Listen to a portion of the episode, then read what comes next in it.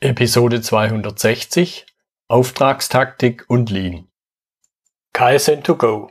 Herzlich willkommen zu dem Podcast für Lean-Interessierte, die in ihren Organisationen die kontinuierliche Verbesserung der Geschäftsprozesse und Abläufe anstreben, um Nutzen zu steigern, Ressourcenverbrauch zu reduzieren und damit Freiräume für echte Wertschöpfung zu schaffen, für mehr Erfolg durch Kunden- und Mitarbeiterzufriedenheit, höhere Produktivität durch mehr Effektivität und Effizienz an den Maschinen, im Außendienst, in den Büros bis zur Chefetage.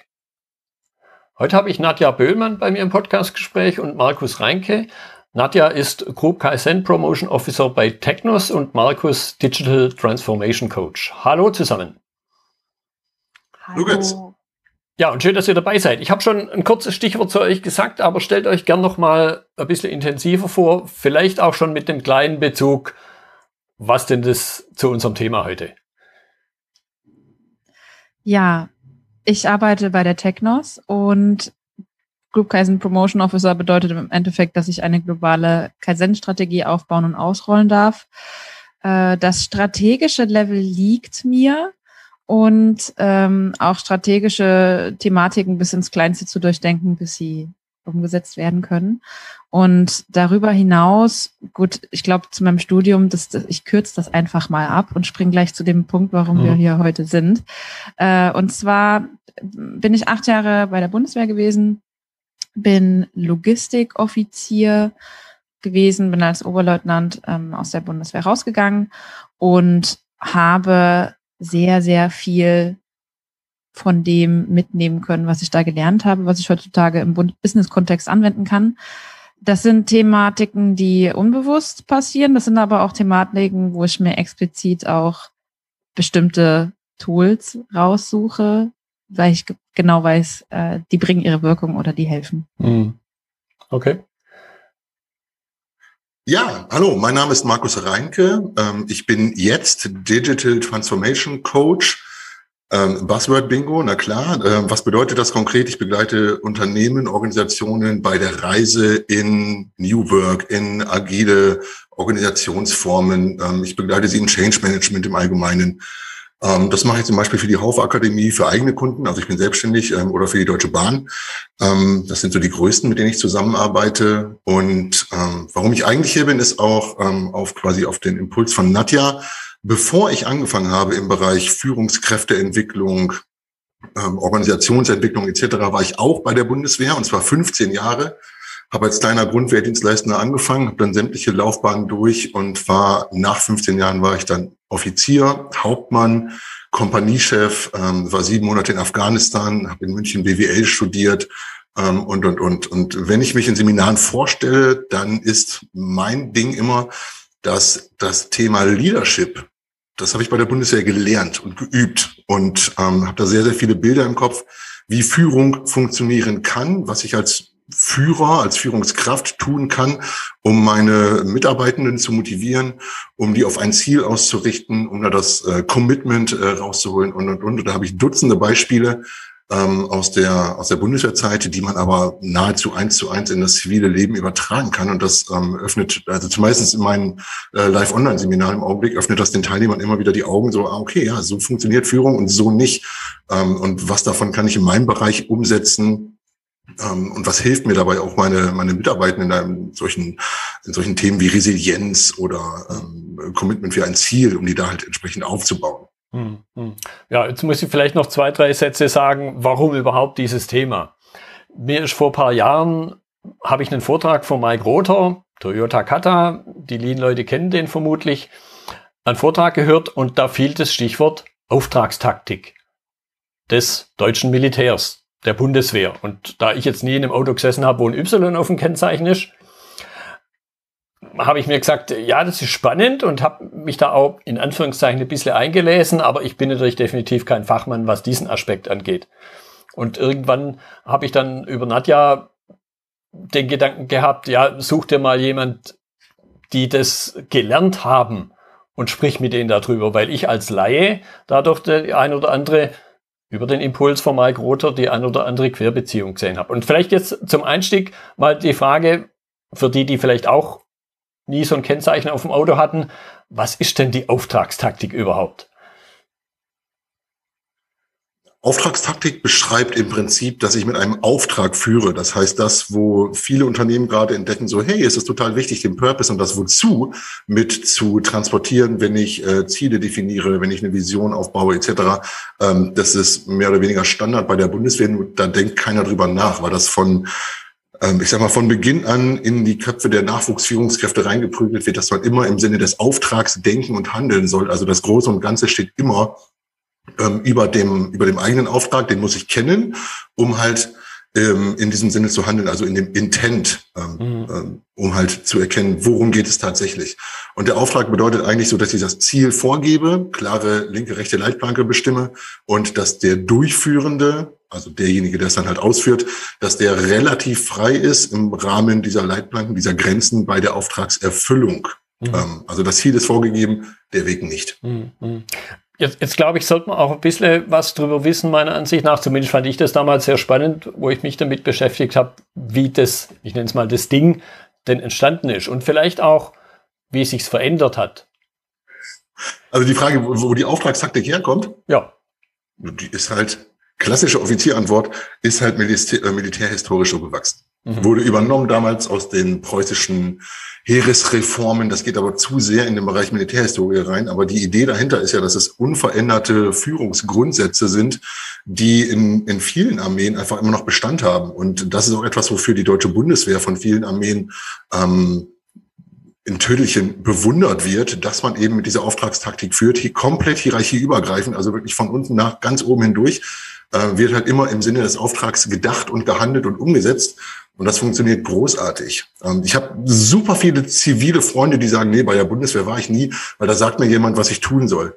Ja, na klar. Als wenn das im Unternehmen anders ist. Mhm. Also ich habe Rekruten gehabt in meinen Einheiten, die haben gesagt, also meine Maurerausbildung, meine Maurerlehre, die war schlimmer. Da wurde viel mehr in das eingegriffen, was ich wie zu tun habe, als hier bei der Bundeswehr. Hier kriege ich ein Ziel, eine klare linke, rechte Grenze oder Leitplanke und kann das halt so machen, wie ich es für richtig halte, um das Ziel zu erreichen, um im Sinne des Auftrags zu handeln. Mhm. Ähm, und das hat sich seit ja, Jahrzehnten nicht verändert und daran halten wir immer noch fest, weil es eben funktioniert. Mhm. Da, da, höre ich dann auch raus, das sind diese Ker Kernelemente, die, dieses, wo will ich denn hin und wo darf ich nicht abbiegen, im Sinne naja, von Leitplanken. Ja, es wird dir, also was Markus vorhin gesagt hat, eingetrichtert, ähm, dass du in dieser Struktur denkst. Und selbst als Befehlgebender an andere musst du dir auch überlegen, wo setze ich diese Grenzen, damit sich keiner verletzt, mhm. damit keiner falsch abbiegt, damit alle in die gleiche Richtung laufen oder, oder, oder. Also jetzt sehr stark vereinfacht ausgedrückt. Und wenn du diese, diese Grenzen oder Leitplanken nicht hast, das ist ja wie smarte Zielsetzung. Mhm. Ja, es wird ja auch immer gesagt, führe nie ein Projekt durch, ohne dass du vorher das smarte Ziel definiert hast. Weil wenn eine dieser fünf Komponenten fehlt, dann eierst du rum. Mhm. Und, und ähnlich ist es eben mit dieser ja, Leitplankenartigen ähm, Herangehensweise. Mhm. Ja, und, und ich habe äh, zum einen die Leitplanken, also links und rechts, wo sind meine Nachbarn, was passiert neben mir, das wird immer halt ziemlich deutlich transportiert, wenn es halt um Delegation geht bei der Bundeswehr, um halt diesen Begriff Befehl und Gehorsam einfach mal auszuklammern. Das ist eine Delegation. Jemand kriegt einen, einen Auftrag. Ja, er, er muss irgendwas tun. Ähm, und ich habe dann, wenn ich so einen Befehl gebe, wenn ich etwas delegiere, ähm, da gibt es immer dieses Wer tut was, wo, wie und wozu. Und ich kann mich an Dutzende Offizierweiterbildungen erinnern, wo halt wirklich dieses Wozu zerredet wurde, weil das so wichtig ist, mhm. dass man halt nach unten weitergibt, wozu ist das wichtig? Wie ist dieser Auftrag ähm, in das große Ganze eingebettet? Was passiert, wenn wir diesen Auftrag erfüllt haben? Warum machen wir das Ganze?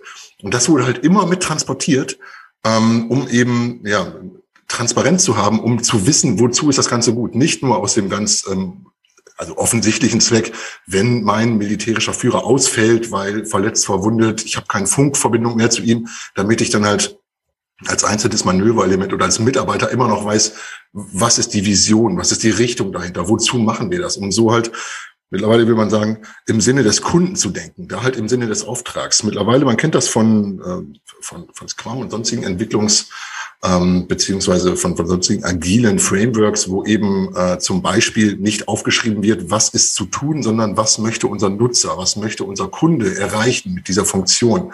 Also da habe ich den Nutzen, den ich transportiere ähm, in, der, in der Aufgabe. Und wenn halt die Umsetzenden, also entweder die Entwickler bei Scrum oder halt die Ausführenden ähm, Soldaten, wenn die halt wissen, wozu das Ganze gut ist, dann haben die auch eine Idee dafür, was können die machen, um diesen um den Prozess zu vereinfachen, um es den, äh, um es den, dem Empfänger des Nutzens noch einfacher zu machen, um dann eine Schippe oben drauf zu legen und, und, und. Also man kann halt im Sinne des Auftrags denken, heutzutage zivil würde ich sagen, im Sinne des Kunden denken oder nutzenorientierte Argumentation, mhm. eben weil dieses Wozu jedes Mal mit transportiert wird. Ja, ja. ja ich, ich habe damals und, je, und jetzt im Grunde wieder sehr deutlich rausgehört, dass es A, ich würde sogar sagen, ein Teil der Leitplanke ist und dass es halt das Mitdenken fördert.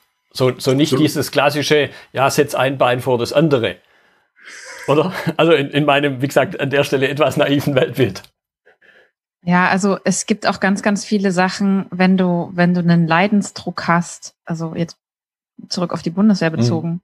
dann, dann hilft dir das wozu, auch gewisse Sachen durchzustehen. Das hilft dir nicht nur, dass du mitgenommen wirst, um das große Ganze zu erkennen, sondern äh, weiß nicht, wenn du bei absolut beschissensem Regen im Wald hockst und das Zelt durchnass ist, mhm. dann hast du trotzdem dieses Wozu im Hinterkopf, ja.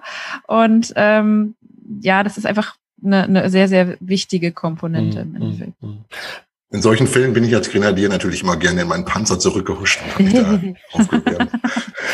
jetzt, jetzt, jetzt hattet, ich glaube, Markus hat es vorhin angedeutet, dass andere Militärs wahrscheinlich äh, da ein bisschen neidisch auf die Bundeswehr schauen. Und da habe ich dann aber auch rausgehört, dass es durchaus jetzt nicht nur bei der Bundeswehr diese Form existiert, sondern auch bei anderen. Und ich könnte mir aber vorstellen, dass es halt unterschiedliche Ausprägungen gibt.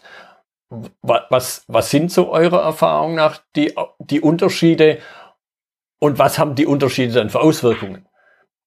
Also ich hätte ein konkretes Beispiel aus dem äh, Afghanistan-Einsatz. 2008 war ich in Kundus und wirklich im multinationalen Umfeld, äh, auch Operationen mit ähm, Amerikanern zusammen gehabt, mit Schweden, mit Norwegern etc. Ähm, und bei einer Operation, also bei einer militärischen Operation, ich war natürlich kein Arzt, ähm, ähm, bei einer Operation ist mir wirklich aufgefallen, wie stumpf teilweise die, die Amerikaner einfach Weisungen oder Befehle befolgen. Also weil da halt super wenig Handlungsspielraum ist. Auf der einen Seite war halt eine, eine SOP, also so eine Standard Operating Procedure, dass die ihre Fahrzeuge äh, benutzen müssen, um zu schlafen, um zu nächtigen. Das heißt, die durften nicht wie wir auf Feldbetten schlafen, sondern ähm, aufgrund von Gefahren durch Schlangen, Skorpione, was auch immer, mussten die also auf den Fahrzeugen schlafen. Punkt, haben alle gemacht. Super unbequem, einer auf der Motorhaube, einer oben bei diesem Maschinengewehr oben drin, die anderen beiden irgendwie reingekuschelt in diesen, in diesen Humvee, in, dieses, in diesen Jeep von den Amis. Haben wir nicht verstanden, wir Deutschen. Äh, die Afghanen auch nicht, aber die meinten, das ist so bei uns, das ist Standard.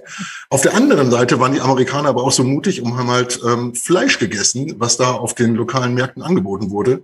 In der Wüste. Mhm. ähm, man kann sich vorstellen, was passiert ist. Also hätten wir keinen Arzt dabei gehabt, dann wären zwei Leute einfach verreckt, weil die halt okay. da einfach nicht nachgedacht haben oder weil es halt nicht explizit verboten wurde. Ich weiß nicht. Ähm, dass man dem, dem, der Führungskraft vor Ort eben so viel Vertrauen schenkt, dass er vor Ort aufgrund der, der Lagekenntnis schon das Richtige tun wird, weil er eben weiß, was sind unsere Grundsätze, was ist angemessen, was ist angebracht, weil er eben seinen Auftrag hat und nicht im Detail vorgeschrieben hat, tue dies, tue das, tue jedes, also so wirklich komplett prozedural runtergebrochen, ähm, sondern wirklich so, das ist dein Ziel, ähm, das sind die Ressourcen, die du zur Verfügung hast und äh, mach dir einen Kopf, mach dir einen Plan und dann geht's los, rubbel die Katz. Mhm. Mhm. Und dann geht das los. Ja, also man das kann ich bestätigen. Ja. Mir ist es auch bei den Amerikanern aufgefallen, dass wirklich äh, da, wo der Deutsche dann aber auch sagen würde, hä, warum soll ich denn jetzt auf dem Auto schlafen? Hm. Also, weißt du, der Deutsche würde diskutieren. Der würde das vielleicht auch hinterfragen. Hinterfragen, würde ich sagen. Also, ja. ne, also hinterfragen. Ich glaube, äh, diskutieren. Es hat auch seine Grenzen beim Militär, jedoch äh, kannst du durchaus auch dein, irgendwas bei deinen Führungskräften in Frage stellen, mhm. ja. Und bei den Amerikanern ist mir auch aufgefallen, die haben das einfach unreflektiert einfach gemacht, wo ich denke, das kann in der falschen Situation gefährlich sein. Ja, also im Grunde das, was wir jetzt aus dem Lean-Kontext manchmal ja kennen, so das haben wir schon immer so gemacht. Oder? Jein. Also ich glaube, die haben einfach keine andere Welt kennengelernt. Ne? Wenn du, wenn du ne, ähnlich wie wir gewisse äh, Routinen eingetrichtert bekommen haben, die du auch, wenn dich nachts um drei einer weckt, äh, runterbeten kannst. Auch, auch, keine Ahnung, in meinem Fall acht Jahre nachdem ich schon raus bin. Äh, bei denen ist es halt so, die haben eingetrichtert bekommen, äh, tu exakt das, was dein Vorgesetzter dir sagt. Also wer äh, Full Metal Jacket mal gesehen hat, das ist so, das ist zwar stark ähm, überzogen, stark komödiantisch, trotzdem transportiert es das, mhm. wie es bei den Amerikanern teilweise ist. Also im Grunde höre ich da jetzt raus so Taylorismus in Reinform, oder? Uniform an, Hirn also, ausschalten, oder? Im Extremfall? Ja, nee, so krass würde ich es nicht ja. sagen. Das, das Bild hatte ich auch, bevor ich mit denen zusammengearbeitet habe. Also die sind schon so, dass die halt dann, also das sind Profis. Ich habe da mit einer, mit einer Einheit von der Militärpolizei, wir waren da zusammen in der Wüste zwei Wochen am Stück. Also das war schon, das war schon Profi-Level, bis halt auf solche Sachen so, hey, wir schlafen auf den Fahrzeugen, weil das so ist. Und mhm. da wurde eben nicht hinterfragt. Mhm. Hat mich halt irritiert, weil auf der anderen Seite, hm, da ist Fleisch, was seit Tagen draußen hängt bei 40 Grad im Schatten. Und unser Interpreter sagt, na klar, könnte ich das so zubereiten, dass es für euch cool ist. Na, wir machen das mal. Ja, ist mutig, aber nicht intelligent. Das war dann schon wieder wahrscheinlich zum Leben erweckt. Das Fleisch. Ja, ähm, also Thema, Thema SOPs, also Standards, Routinen, äh, Götz, du hattest das im Vorgespräch ähm, kurz mal aufgebracht, dieses Thema, dass halt viel standardisiert ist. Und ich bin auch ein super Freund von mit Standards arbeiten, weil Struktur entspannt, wenn ich genau weiß, mhm ähm, welche Rollen gibt es in meinem Team, welche Rollen gibt es in meiner Abteilung, wer ist wofür zuständig, wo sind da die Übergabepunkte, wie sind da die Prozessschnittstellen etc. Ähm, und auch was ist zu tun, wenn es mal nicht klappt. Dass ich dann so, so Rückfallroutinen entwickle etc. Das sind alles Sachen, die, die du eingetrichtert. Also wenn du Offizier warst oder bist, dann kriegst du das eingetrichtert, dass du halt immer Reserven haben musst, dass du dir um gewisse um gewisse Risiken äh, im Vornherein wirklich schon Gedanken machst und das halt auch mit ansprichst, wenn du delegierst. Mhm. Und das machen, was ich so mitkriege in meinen Führungskräfteseminaren, erleben das auch mittleres Management oder auch FK1-Ebene, erleben das selbst kaum. Also wenn der Vorstand da irgendwelche Richtungen rausgibt, da wird auch nicht viel hinterfragt. Klar, kommt auf die Branche an, ähm, aber die machen das dann halt einfach und wissen teilweise gar nicht wozu. Und das finde ich immer traurig, weil halt im Rahmen der psychologischen Sicherheit muss ich doch in der Lage sein, einfach mal etwas zu hinterfragen, wenn ich mhm. etwas nicht verstehe. Ähm, und so wurde ich zum Beispiel erzogen, also klar, Bundeswehr, ne, Leadership, Führung. Ähm, wenn ich was nicht weiß, dann frage ich nach, um halt eben durch so eine einfache Frage wie, was meinen Sie oder was meinst du damit, um da den Sinn dahinter zu verstehen und dann halt im Sinne äh, auch handeln zu können und handeln zu dürfen. Ja, das möchte ich ein bisschen vertiefen, weil, weil ich, ich glaube, dass man sich da auch ein bisschen was abgucken kann. Im, wie wird dieses, dieses Hinterfragen geübt? Weil es ja, glaube ich, nicht jedermanns Sache ist, Dinge zu ja, hinterfragen, speziell von dem Vorgesetzten. Und vielleicht sogar, wie gesagt, mein naives Weltbild in einem militärischen Kontext. Also dieses, Hinter, dieses Hinterfragen lernst du, wenn du das erste Mal auf was zuläufst oder merkst, es ist was falsch gelaufen. Mhm. Oder du, also das kann ich jetzt nur aus meiner Erfahrung sagen. Wenn du, du bekommst, es ist ja so, wenn, wenn du eine Befehlskette weitergeben musstest äh, beim Militär, dann ist es so, dann musstest du demjenigen, der dir deinen Befehl gibt, explizit zuhören und du musstest exakt transportieren können, was der von dir will, damit du es übersetzen kannst, was deine Leute machen sollen. Mhm. Ähm, und, und das muss, diesen, diesen Denkprozess musstest du dir selber dann auch noch überlegen. Also du hast quasi, du hast quasi im Zuhören schon, hast du dir überlegt, wie übersetze ich das? Wie kann ich meine Leute einsetzen? Wie kann ich gewisse Schritte absichern?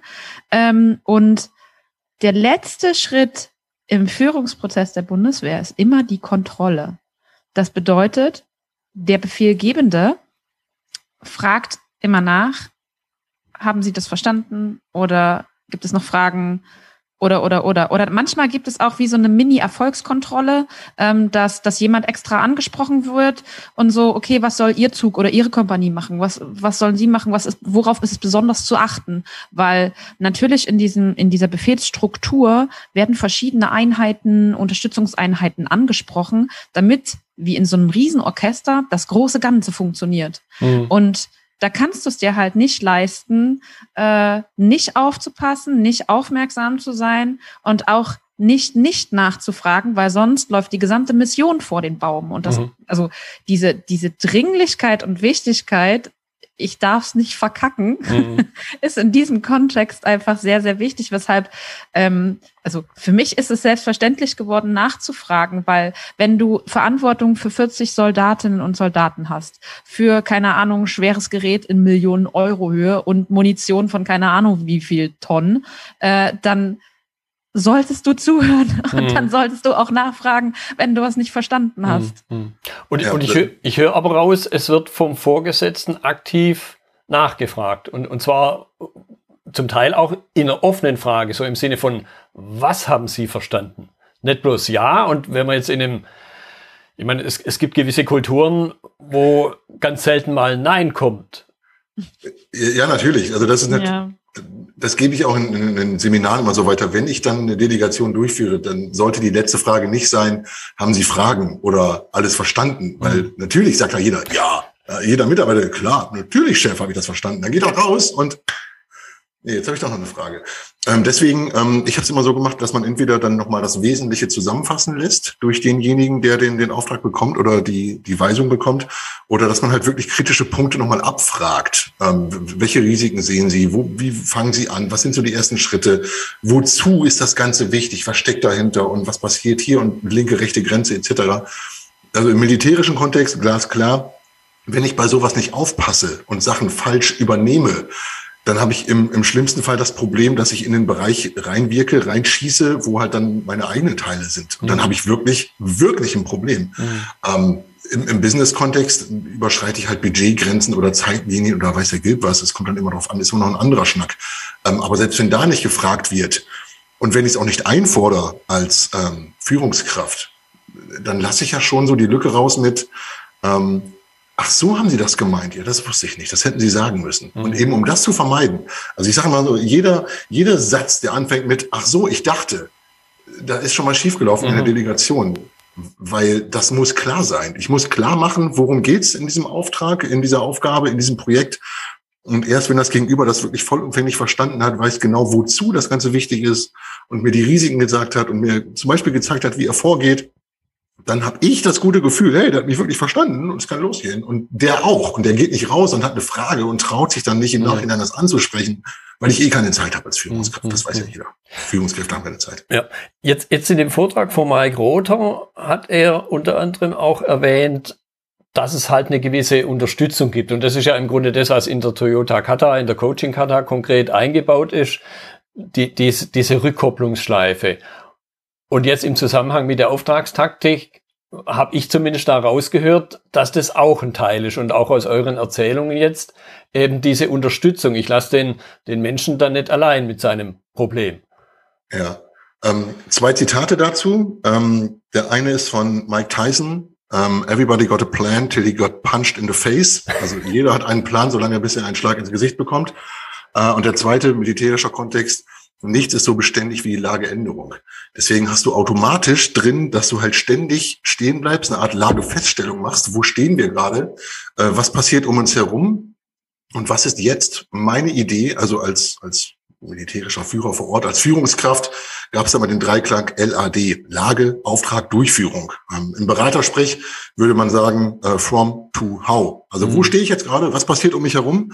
Ähm, was machen die anderen Abteilungen? Ähm, to, was ist unser Ziel, was ist meine Idee, was will ich jetzt machen, zum Beispiel, wozu ist dieses Meeting jetzt wichtig, was ist das Ziel des Meetings und how, die letzte Frage halt, die Umsetzung. Wie machen wir das? Was sind die nächsten Schritte?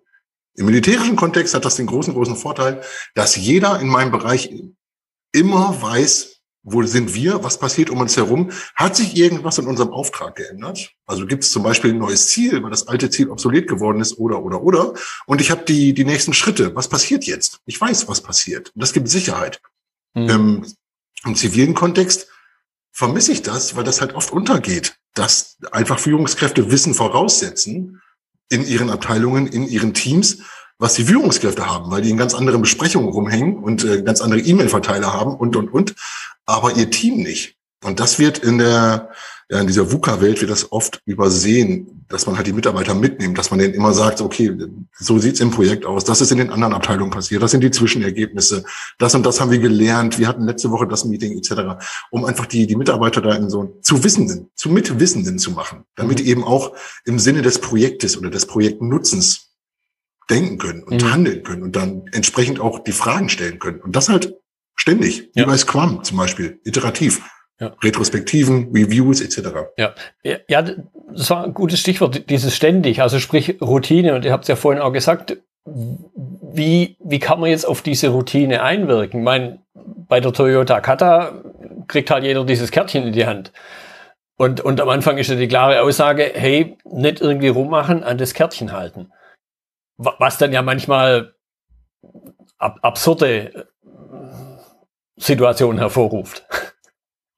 Also in unserem Fall bekommst du das antrainiert. Also es gibt diese, mhm. ne, Markus sagte gerade LAD, äh, die, die etwas längere Befehlsform ist dann LADEF, Lagerauftrag, Durchführung, Einsatz, Unterstützung, Führungsunterstützung. Und ähm, guck mal, ich kann es immer noch aufsagen. So. Mhm. Und äh, das ist, da, du, du, du trainierst das, weil du in, äh, in der Lage sein musst, und das im Bundeswehrkontext, in einer Extremsituation das tun zu können, mit kühlem Kopf.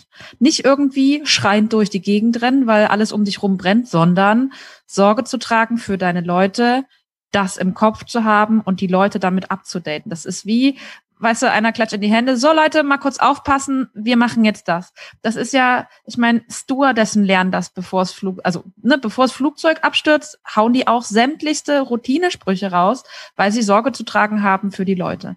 Und ähm, Markus hat es gerade auch gesagt, es gibt, es gibt bestimmte Routinen im Scrum, im, im Lean Management hast du die, hast du diese äh, Routinen auch, die du beim Shopfloor Management äh, äh durchführst oder, oder ähnliches also ähm, das krasseste, was mir immer auffällt, ist, ich verstehe nicht, warum es Unternehmen gibt, die ohne Kennzahlenboards klarkommen. Mhm. Ja, wo ich mir denke, äh, du fährst ja auch nicht mit verbundenen Augen Auto. Ja, mhm. also und und diese dieses kurze Innehalten, was Markus ansprach, ähm, das bekommst du auch eintrainiert, weil es kann sein, äh, du bist du bist mit deinen Leuten allein unterwegs. Es kann sein, ähm, irgendwas hat sich im Gesamtkontext geändert, aber du musst dich trotzdem kurz sammeln, okay, wo stehen wir alle? Sind alle, sind alle gesund? Geht's allen gut? Ähm, schaffen wir es bis zum, bis zum nächsten Punkt zu kommen? Ähm, psychologische Sicherheit hat Markus auch schon gesagt, dass du wirklich schaust, ist dein Team ressourcenmäßig noch so drauf, wie es sein muss? Äh, in meinem Projektmanagement-Kontext, äh, den ich gerade äh, bezüglich der neuen Werksplanung auch habe, hat mir der Geschäftsführer jetzt in den letzten Tagen gesagt, boah, du bist mir mit den Ressourcen so auf den Keks gegangen in den letzten Monaten, aber du hast recht. sag, mhm. Ja, gern geschehen. Also das ist so immer zu gucken, ähm, haben wir auch alle Kompetenzen am Start, äh, branchenunabhängig. Es ist doch, ich kann doch als Führungskraft nicht von, von Dingen ausgehen, Dinge nicht interpretieren und auch erst recht nicht nachfragen. Also wenn ich, wenn ich all das nicht tue, äh, dann brauche ich mich nicht wundern, warum Unternehmen vor die Wand läuft mhm. oder fährt weil es, es gibt Schritte, die sind notwendig. Und manchmal verstehe ich nicht, dass beim, beim Militär, bei der Bundeswehr äh, gerade so viel schlecht geredet wird, äh, wenn die, die Kenntnis darüber, was da, was da eigentlich sonst so passiert, ne, gerade diese, diese Führungsstrukturen, diese Führungsroutinen, die sind, die sind Gold wert. Mhm. Und äh, wenn, also jedes Unternehmen kann sich, kann sich äh, äh ja dankbar schätzen, wenn sie, wenn sie erkannt haben, dass sie ehemalige Offiziere einstellen sollten, weil die ein bestimmtes Grundset an Struktur und, und strategischer Denke und ähm, ich setze das jetzt so um, weil das jemand so ne, von mir erwartet. Also ich krieg manchmal auch einen Schauer, wenn, wenn ich merke, wir weichen vom Ziel ab. Und ich mhm. denke, oh Gott, ja, ähm, das darf nicht passieren. Äh, wir sollten alles dafür tun, dass wir, dass wir eben nicht abweichen, dass wir das Ziel erreichen. Und was ist dafür nötig, dass wir das tun? Weil das ist unsere Mission. Mhm. Den, den Bogen möchte ich jetzt noch ein bisschen vertiefen, weil die meisten, die jetzt zuhören, vermutlich das eben nicht in dem militärischen Kontext nutzen können, sondern eben in einem betrieblichen, in einem wirtschaftlichen Kontext. Was, was ist so eure, wie soll man es nennen, eure Empfehlung eure Tipps auch an Führungskräfte, die vielleicht nicht diese Erfahrung machen konnten, durften, wie sie sich sowas trotzdem aneignen können? Dinge, die das ihr bei der Bundeswehr ist, man lernt habt. Führung. Mhm. Man lernt. Es gibt halt Ausbildung, man wird, ich weiß nicht, wie viele Monate ich als, als militärischer Führer ausgebildet wurde, mit Vorschriften auswendig lernen, mit Befehlsstrukturen auswendig lernen, mit dies, das, etc. Hast du zivil nicht. Also außer in großen Unternehmen, die halt irgendwelche Nachwuchsprogramme haben oder High-Potential-Programme etc.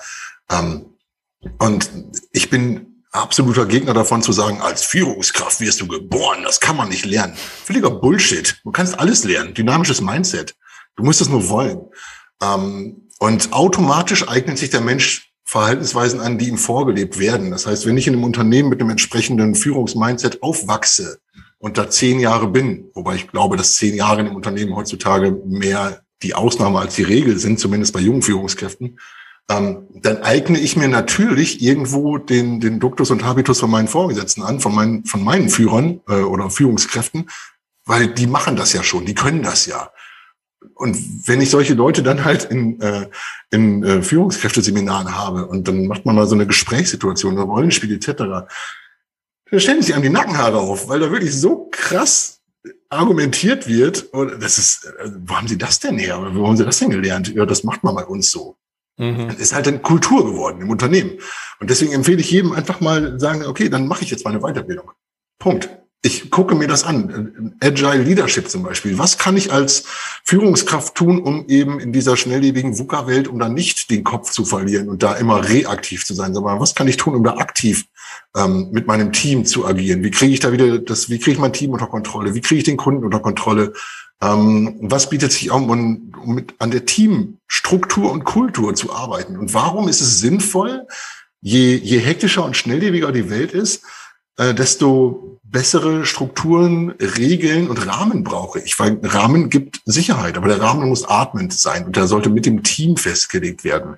Also was braucht das Team, um sich gut zu fühlen, um sich sicher zu fühlen, damit jeder da transparent hat, äh, die Transparenz hat, um zu wissen, ähm, wie kriegen wir unseren Auftrag bestmöglich gewuppt. Hm. Also einerseits Routine höre ich raus und andererseits ja. trotzdem Flexibilität, auch mal davon abweichen zu können.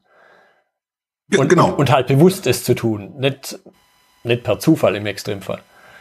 Nee, be bewusstes Tun, bewusstes Führen, coachende Führung, ähm, auch solche Sachen wie hier Shopfloor Management, das hat ja schon angesprochen, was man im Lean kennt, ähm, im, im Framework Management 3.0. Das ist ja auch mehr ein Mindset als Führungskraft, als, äh, als, als was anderes. Da gibt es solche Sachen wie Management by Walking Around. Also, dass ich eben als Führungskraft, dass ich da bin, dass ich präsent bin, dass ich mit meinen Mitarbeitenden spreche. Und zwar nicht nur, wenn es darum geht, ähm, an welchem Status ist das Projekt, haben wir grün, gelb oder rot, sondern dass ich halt auch frage, wie geht's denen und was brauchen die und woran arbeiten die gerade, dass ich mich für die interessiere, mhm. um eben näher an meinen Mitarbeitenden zu sein. Äh, das, deshalb, also alle Erfahrungen, alle Stories, die von Nadja und von mir kommen, das sind immer unsere eigenen Erfahrungen. Hat jeder bei der Bundeswehr auch die, die jetzt nur im Grundwehrdienst unterwegs waren, hat da mit Sicherheit andere Erfahrungen oder das wüsste ich aber, wenn die führen gelernt haben. Natürlich. Also theoretisch lernt das jeder. Was man dann selbst für sich umsetzt und mitnimmt aus dem theoretischen Führungswissen, ist immer noch ähm, ja, Einzelschicksal. Mhm. Aber ähm, also ich habe super Erfahrungen damit gemacht, dass ich halt auch als Kompaniechef draußen geschlafen habe. Und zwar nicht im Heiti-Teiti Typ 2 Zelt, wo ich drin stehen kann, sondern auch in der wohlbekannten, in, in der Dackelgarage. Also in diesem Mini-Zelt. Hätte ich nicht machen müssen, natürlich nicht. Ich hätte auch reinfahren können, wie zum Beispiel der Dude, von dem ich die Kompanie übernommen habe, weil er gesagt hat, oh, ich bin Kompaniechef und Hauptmann, ich brauche nicht draußen schlafen. Dafür habe ich Stellvertreter, dafür habe ich Gruppenführer. Ich bin drin. Wenn was ist, die erreichen mich schon. Ich fand es zum Kotzen, dieses Verhalten. Also ich habe mal gelernt, da war ich noch kleiner Unteroffizier, ähm, Entbehrungen teilen. Und wenn meine, meine Leute draußen sind, also halt im Wald bei Schneeregen oder irgendwas, dann bin ich auch draußen. Und allein schon für die Motivation, die sehen halt, der Vorgesetzte ist auch draußen, der friert auch oder der schwitzt auch oder der, ne, das sorgt schon dafür, dass ähm, man enger zusammenwächst als Team und man nicht so eine Zweiklassengesellschaft ist. Also das, das ist auch jetzt noch so. Ähm, ich war in einem Unternehmen tätig in München. Ähm, wenn da Stress war, dann haben da alle mit angepackt, auch die Geschäftsführer, die beiden. Mhm. Weil das halt zusammenschweißt. Ich kenne auch andere in Hannover in einem Unternehmen, wo ich unterwegs war. Da meinte der Chef, der hat den Doktortitel so, ja, also man muss als Chef ja nicht alles mitmachen, ansonsten verschwimmt das ja. Nee, ist richtig. Aber wenn ich halt Stress habe und mich dann als Chef dünne mache, was für ein Bild transportiere ich dann? Ja, zumindest kein Vorbild höre ich daraus. Für mich auch nicht. Ja. Überhaupt nicht. Ja. Gut, vielleicht, vielleicht zum Abschluss äh, noch, noch mal Richtung Nadja geguckt, natürlich durch die Lean-Brille ganz speziell. Was, was sind so deine, ja, noch mal ein bisschen vertieft Empfehlungen, Tipps? Jemand, der im Lean-Kontext unterwegs ist, was kann er dort sich vielleicht im Extremfall anle anlesen, möglicherweise nur, wenn er die Erfahrung jetzt nicht machen konnte. Aber, aber was, was sind Dinge, die, die du auch für dich selber einfach mitnimmst, mitgenommen hast?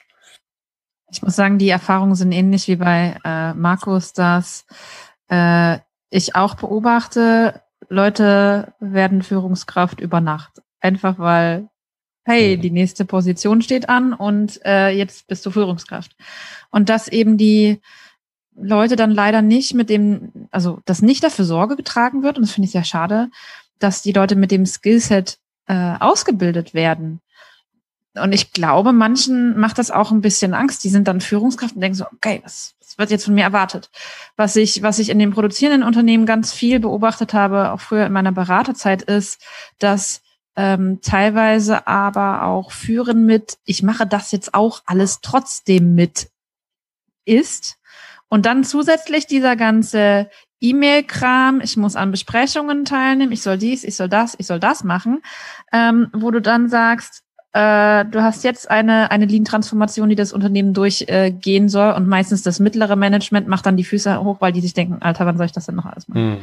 Und mhm. ähm, weil du vorhin gefragt hast, was würden wir den Leuten empfehlen?